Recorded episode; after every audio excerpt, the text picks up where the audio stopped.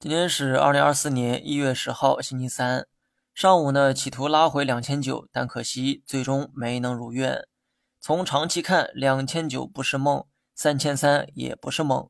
但从短期看，收复两千九确实有点难度。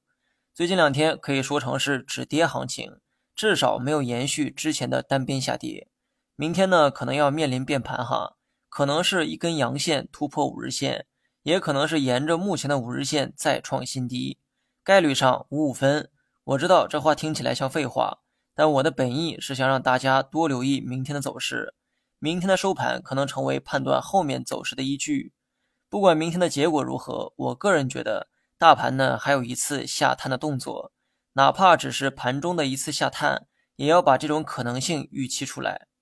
比起日线的止跌，我更希望看到大盘周线和月线的止跌。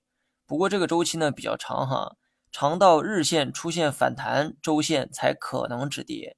那么从这个维度去看，除非是做超短线，否则日线即便出现了反弹，对很多人来说也没有参与的必要。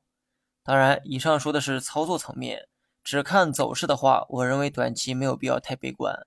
如上文所说，技术面给出的信号是盘中可能还有一跌。